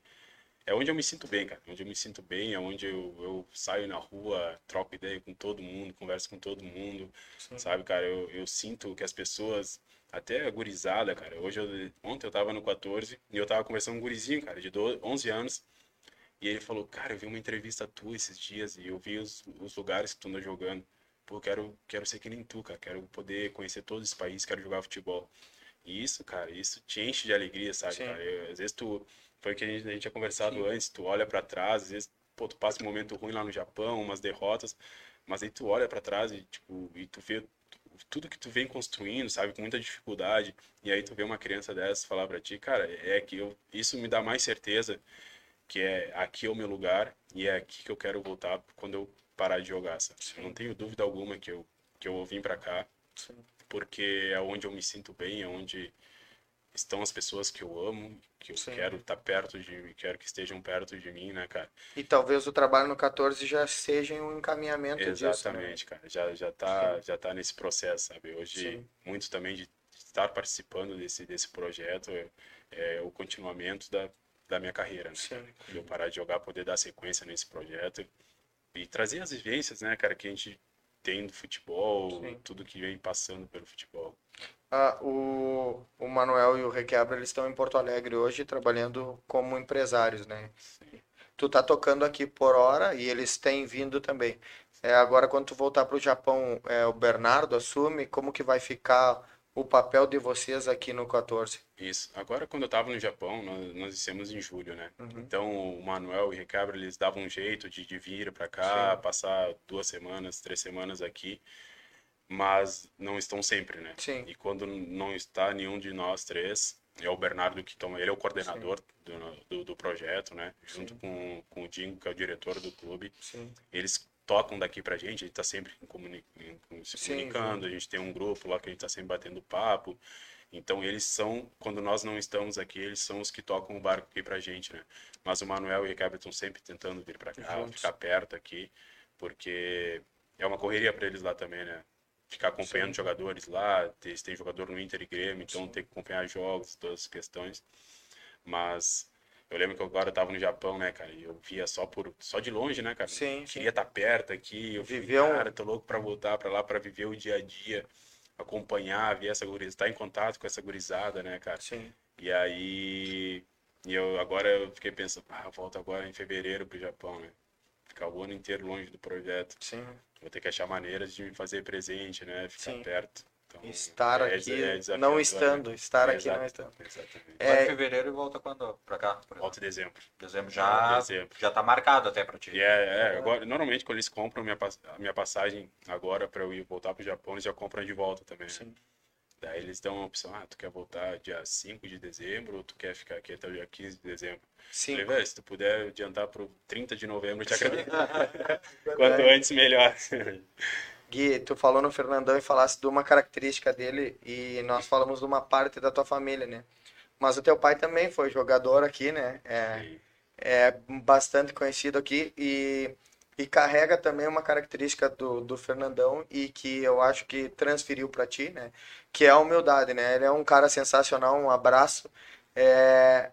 Eu acho que a fruta não cai longe do pé, então a, a base da família mesmo, tu estando até 14 anos depois tu, tu indo, eu acho que esse amor que tu tem por livramento também é fruto do que a tua família sempre passou, né? De amar essa terra, de querer essa terra melhor, de querer investir nessa terra, de querer fazer algo melhor por a nossa terra, né, Gui? Claro. Não, hoje eu, eu tenho a consciência, a certeza de que se eu conseguir superar uh, o início da minha carreira, que foi com 14 anos ali, tenho certeza que foi por, pela influência deles. Sim. Meu pai e minha mãe, que sempre estiveram ao meu lado e sempre me apoiando. E quando eu ligava para eles falando, não dá mais, quero parar, não, ah, insiste um pouco mais, pô, talvez aguenta um pouquinho mais, e as coisas começavam a melhorar tenho certeza que, absoluta, que hoje, se eu sou um jogador de futebol, é por causa deles. E o meu pai, tive a oportunidade de jogar com ele Sim. quando era mais novo, né? Jogamos juntos, ganhamos alguns campeonatos aqui em Livramento. Isso aí foi, foi super legal, né, cara? Sim. Coisa que a gente recorda até hoje. Tem, temos jornais lá que, que mostram e fotos, matérias, assim, falando da, de nós dois. Então isso aí é muito legal, cara. Olhar assim ver tudo, tudo que a gente, que a gente passou, assim, né, cara? Que nós jogamos. E meu pai, seu Paulo, Paulo Viana, né? Paulo sempre, Viana. sempre na volta. Maleta. Maleta. É. não, e, e, quando tu não tá aqui, ele fica dando notícia para todos nós. Ah, é. Tipo, é, ele passa lá na barbearia. Ah, o guri, o guri tá bem. Ah, vai jogar. Ah, o guri, ó, tá acabando lá. Daqui uns dias o guri tá aí. Tipo, é assim, é, sabe? Ele é muito orgulhoso. É legal ver o, o outro lado, que tu não vê, mas a gente acompanha aqui a tua carreira Sim. por intermédio dele, pelo orgulho que ele tem de ti também, né, cara? Claro. É, a gente sempre conversa, né? E, e ele sempre fala que quando ele era mais novo, ele teve um convite do Grêmio para ir fazer um teste lá Sim. nas categorias de base. E ele, ele sempre fala que a, não foi desinteresse dos pais dele, Sim. entendeu? Mas talvez se tivessem dado um empurrãozinho a mais, ele teria Sim, ido. É então ele sempre me apoiou, sabe? Sempre me apoiou a estar tá no meio. E quando eu falei para ele que às vezes não dá, eu falava, pai, não dá. Falou, não, beleza, é tu que sabe, tu que decide, entendeu? Sim. Mas ele nunca fez com que, ah, o futebol tem que ser a tua carreira. Sim, nunca. sim. Mas ele achava maneiras de falar, pô, mas talvez tu der um passinho atrás agora, mas lá na frente, o que tu acha? Então ele sempre achava maneiras de me fazer querer estar tá, tá dentro do futebol, mas sem impor aquilo, uhum. sabe? Sim, demonstrar eu... que poderia ser um bom caminho, mas não, claro, não forçado, e sim pela claro. tua escolha. E hoje eu vejo, hoje acompanhando o 14, eu vou assistir jogos da, da Babi Futebol lá em Ribeira, né? E eu vejo crianças de 9 anos, 10 anos jogando, e os pais do lado de fora ali, cara, sim. pirados, entendeu? Sim. Tipo, pô, tem que fazer isso, tem que fazer aquilo. Aí a criança sim. entra numa noia, entendeu? Porque, pô, é os pais gritando de um lado, treinador gritando do outro. E as crianças no meio de campo ali, pô, o que eu faço? Eu escuto o meu treinador, eu escuto meus pais. Então, tipo, eu vejo muito que Hoje em dia, cara, os pais já começam a forçar as crianças desde cedo. Isso é prejudicial, né, cara? Porque uma criança com 9, 10 anos não tem noção nenhuma do que vai ser ainda, né? E é uma exposição.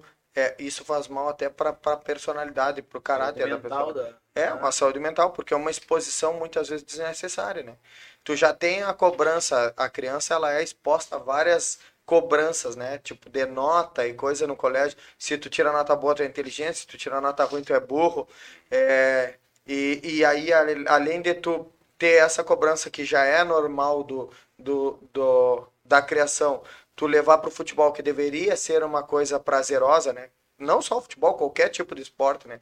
É, deveria ser uma coisa prazerosa e se tornar um, uma coisa pesada para as crianças é prejudicial. Né? Eu percebo que isso acaba acontecendo, cara, porque eu vejo crianças que às vezes é, elas chegam ali pô, super felizes, pô, jogar futebol, bater uma bola com a criançada aqui com meus amigos, só que quando chega no final de semana, que é o jogo lá que os pais estão perto, Sim. que tem uma cobrança a mais por resultado, por performance, cara, ela já começa a ficar assustada, sabe? Sim, tipo, daqui a pouco, aí durante a semana já não é a mesma felicidade que eles tinham antes. Sim. Então, cara, eu sempre tento conversar com alguns pais ali e fazer com que, que não cobrem desse jeito, Sim. porque uma criança de 9, 10 anos ainda não tem noção nenhuma disso, cara, do que vai ser, entendeu? E eu e aí entra naquele tema social, né, cara? Sim. Muitos dos pais ali são vêm de uma condição mais eh, complicada e vem no filho a possibilidade, a possibilidade de mudar de vida. Exatamente. Sim. Ou às vezes vem no filho a possibilidade de é, suprir uma frustração que foi dele, que ele ter, queria ter jogado Exatamente. e não conseguiu,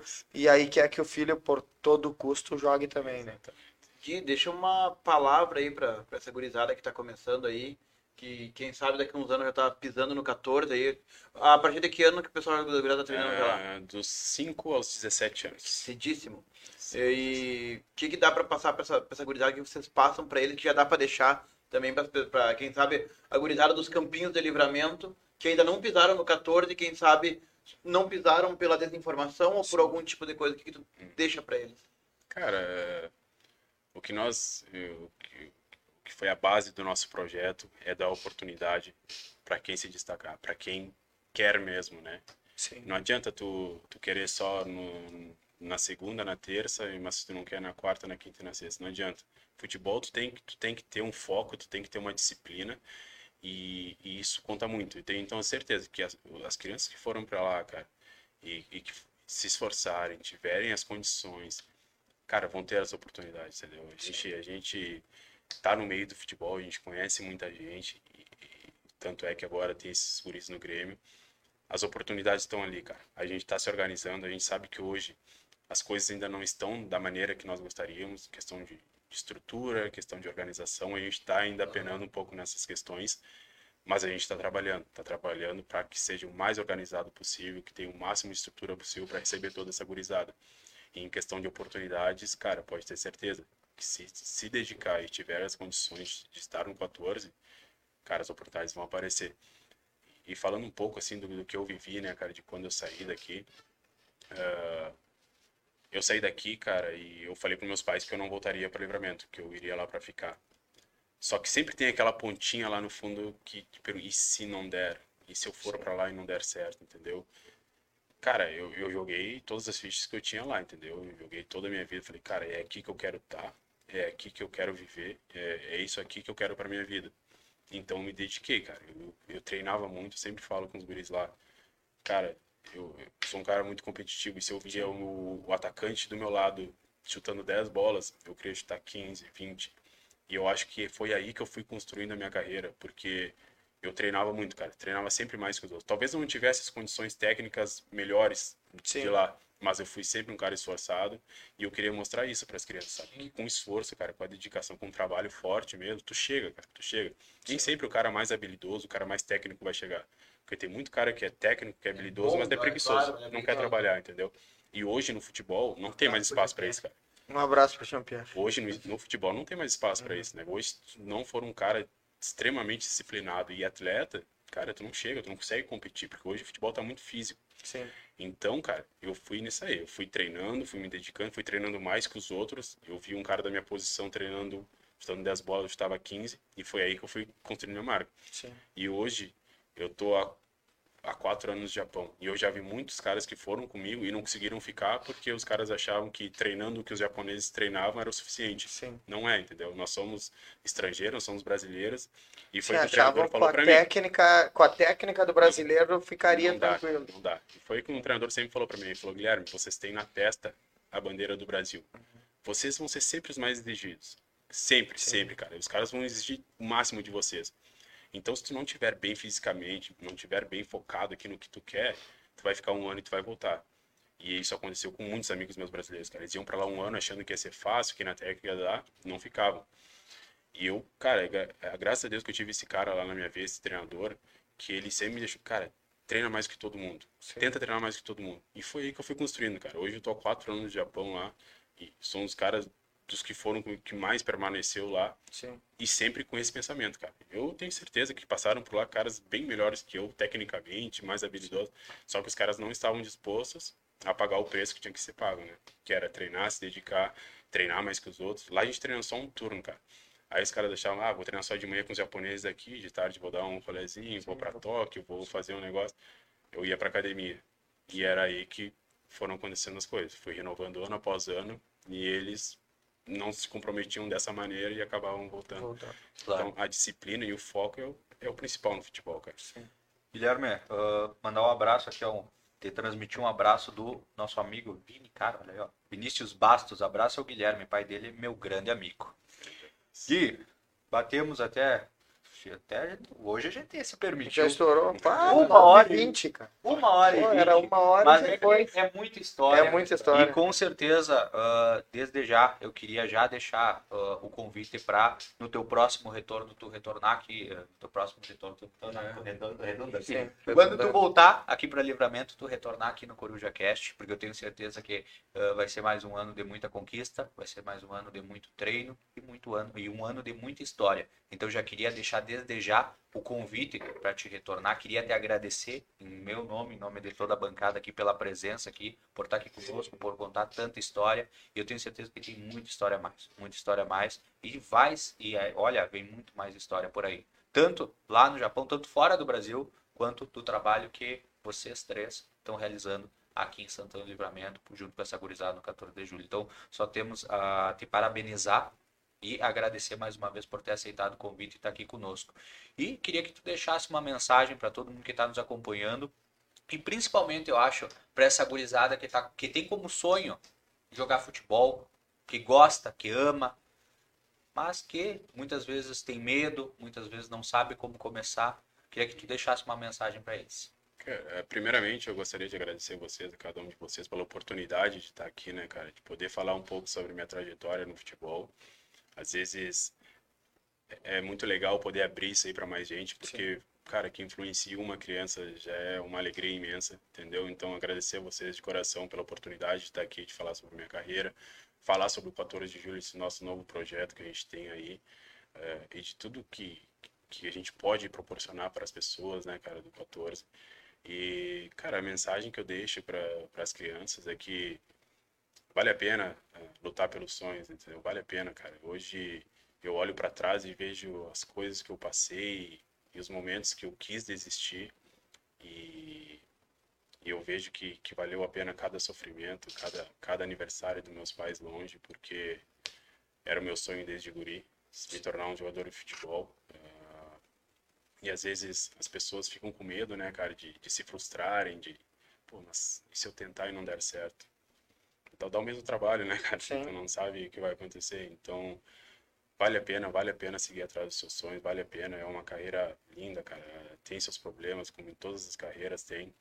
Mas hoje, hoje eu conheço o mundo através do futebol. O futebol me proporcionou coisas maravilhosas, cara. E eu sou eternamente grato ao que, o- ao que o futebol me proporcionou, porque eu tenho certeza que se eu estivesse, se eu tivesse eh, escolhido uma outra profissão, eu não teria vivido a metade do que eu vivi através do futebol.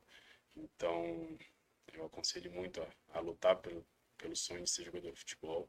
Hoje nós estamos com as portas abertas ali no 14 para quem quiser percorrer esse, caminho, né, cara, que é o se tornar um jogador de futebol profissional. As portas estão abertas e, e o que eu puder ajudar e poder dar um, uma palavra, estou sempre à disposição. muito bacana. Ralf Quevedo, deixa a tua mensagem futebolística aí para nós. Queria agradecer uh, ao Gui por estar participando, por ter contado um pouco da tua trajetória, não só na profissional, mas uh, pessoal, dos desafios que, que a profissão te deu e que a vida te colocou e mesmo assim tu conseguiu conquistar muita coisa e principalmente uh, hoje, então sabe seja uma conquista atual tua, uh, ser o professor, ser a, uma, uma base, um espelho para essa gurizada que está vindo assim junto com os guris, mas tu já com aquela com o pé dentro de campo é, tem seu diferencial. Um abraço para todos vocês. Nos vemos por aí nessa bandinha. Chico dos Anjos, deixa a tua mensagem futebolística. Futebolística, hoje tem que ser futebolística. Óbvio, né? Gui, muito obrigado por tu ter vindo. Ou do Japão, a mensagem É, do, ou do não, Japão. não, mas quem fala japonês é o Yuri, ele não tá aqui. É, ele canta, não fala. É, desculpa. Gui, Agora, Vou te respeitar. parabéns pela tua brilhante carreira. Tenho desejo que tu tenha muito sucesso ainda e que tu possa dividir esse sucesso com o povo santanense. Parabéns pelo projeto e em nome do Sentinela eu deixo as nossas portas abertas para tudo que vocês precisarem em relação ao projeto. Divulgação de campeonato, o que vocês precisarem, é só mandar para nós que o Sentinela vai ter o prazer de acompanhar, tá? E de poder divulgar, fazer com que isso chegue a mais pessoas. É, eu fiquei muito feliz de te receber e muito feliz de estar com vocês nessa noite. Muito obrigado. Um beijo no coração de vocês. O pessoal, Ele, ele olhou no fundo dos teus olhos. Eu... eu vi, eu me senti emocionado. Ó, E os dois É. não se enxergam. Um Tirou, tá, tirou um o tá olhando o sério. tá, tipo, tá olhando o Igor lá atrás. Então, pessoal, ah, deixar aqui também minha mensagem futebolística, né? Vou me permitir hoje. Ai, meu Vou me Deus. permitir. Não, mas brincadeiras à parte, Guilherme, é um prazer estar contigo aqui hoje no Coruja Cast. Ah, nós já tivemos a oportunidade, poucos dias atrás, estar conversando um pouquinho. Ah, fico muito feliz de estar conversando contigo junto com os guris aqui. Quem me conhece um pouco sabe que eu não sou muito ligado a, em futebol em si, pelo menos não a nível não a nível estadual, por exemplo, hoje em dia eu sou colorado, eu digo que eu sou colorado Não praticando. não praticante, eu não sei nem quem joga no time do Inter, nem quando joga. Sei que tá na primeira divisão ainda, só pra deixar claro. Só pra deixar isso aí. Mas brincadeiras à Ele parte, ouviu na mas, Fátima. Ah, ele na ouviu Fátima na, Bernardes, na Fátima é. Bernardes comentando. mas brincadeiras à parte, ah, mas saber que um santanense está levando o nome aqui de Livramento e levando o futebol santanense para fora daqui, e não digo só ah, a pessoa Guilherme Guedes está levando o nome de Livramento, pra, já levou em diversas partes do mundo e está levando agora, e está lá no Japão. Mas a pessoa Guilherme Guedes, junto com o Requebra, junto com o Manuel, estão levando, estão ajudando a que mais santanenses ah, entrem no mundo do futebol, realizem seu sonho, mais santanenses tenham oportunidade que a gente sabe que um ano atrás eles não tinham. E a gente sabe que talvez se vocês não tivessem hoje junto com eles, esses três guri que hoje estão já estão brilhando, porque já estão brilhando e já estão a nível Grêmio, talvez eles não tivessem lá. Então eu só tenho parabenizar vocês três por esse trabalho. Fico muito feliz e fico orgulhoso de hoje, hoje entender um pouco mais de futebol, aprender um pouco mais de futebol contigo e com vocês. Então, só tenho a parabenizar todos vocês e mais uma vez muito obrigado e refaço as palavras do Chico as minhas. Tudo que vocês precisarem para divulgar, com certeza o Sentinela e o Coruja Cast vão estar junto com vocês para divulgar. Então, mais uma vez, muito obrigado. E lembrando para todos vocês também, fala. Tem patrocinador novo. Próximo programa já tem patrocinador novo. Olha aí, ó. Mais gente querendo Olha aí, ó. projeto. Muito Ó. obrigado, pessoal. Spo- Spoiler pro próximo, ó. Isso. Spoiler pro próximo. Então, e vamos lembrar quem são as empresas que estão junto conosco já e se preparem que próximo episódio tem gente nova no pedaço. Então, um grande abraço pro Super 300, o Super da Família, no Instagram, arroba 300 Supermercado. Delivery Much, já sabe, né? Baixou, pediu, toda aquela praticidade na palma da tua mão, arroba Delivery Livramento. O Vinicar, olha, precisou qualquer, qualquer assunto de mecânica, arroba Centro Automotivo Vini. Que é uma comida oriental, a gente falou do Japão, falou China, Japão, não tem como não falar, né? O, arroba Ola Livramento e arroba Ola Sushi. E o Lojão Total bem no centro aqui da nossa cidade, com milhares de itens à disposição de você. De Santana do Livramento e Ribeira, arroba Lojão Total LVTO. E não esquece também, segue o Guilherme lá nas redes sociais, acompanhe um pouco mais da carreira desse santanense, arroba GuiSF Guedes, pessoal. Então, para todos vocês, lembrando, estivemos ao vivo no Facebook do Sentinela 24 Horas, estivemos ao vivo no YouTube, nos segue lá no canal. Instagram, arroba Coruja Podcast, tem sempre conteúdo exclusivo. Daqui a pouquinho a gente vai roubar alguns minutos ainda do Guilherme, só para ele dar um oi para vocês lá no Instagram. Então nos segue lá e nos acompanhe. Um beijo no coração de cada um de vocês. De cada um de vocês, me atrapalhei até. Um beijo no coração de cada um de vocês e até a próxima, pessoal. Tchau, tchau. Valeu. Tchau.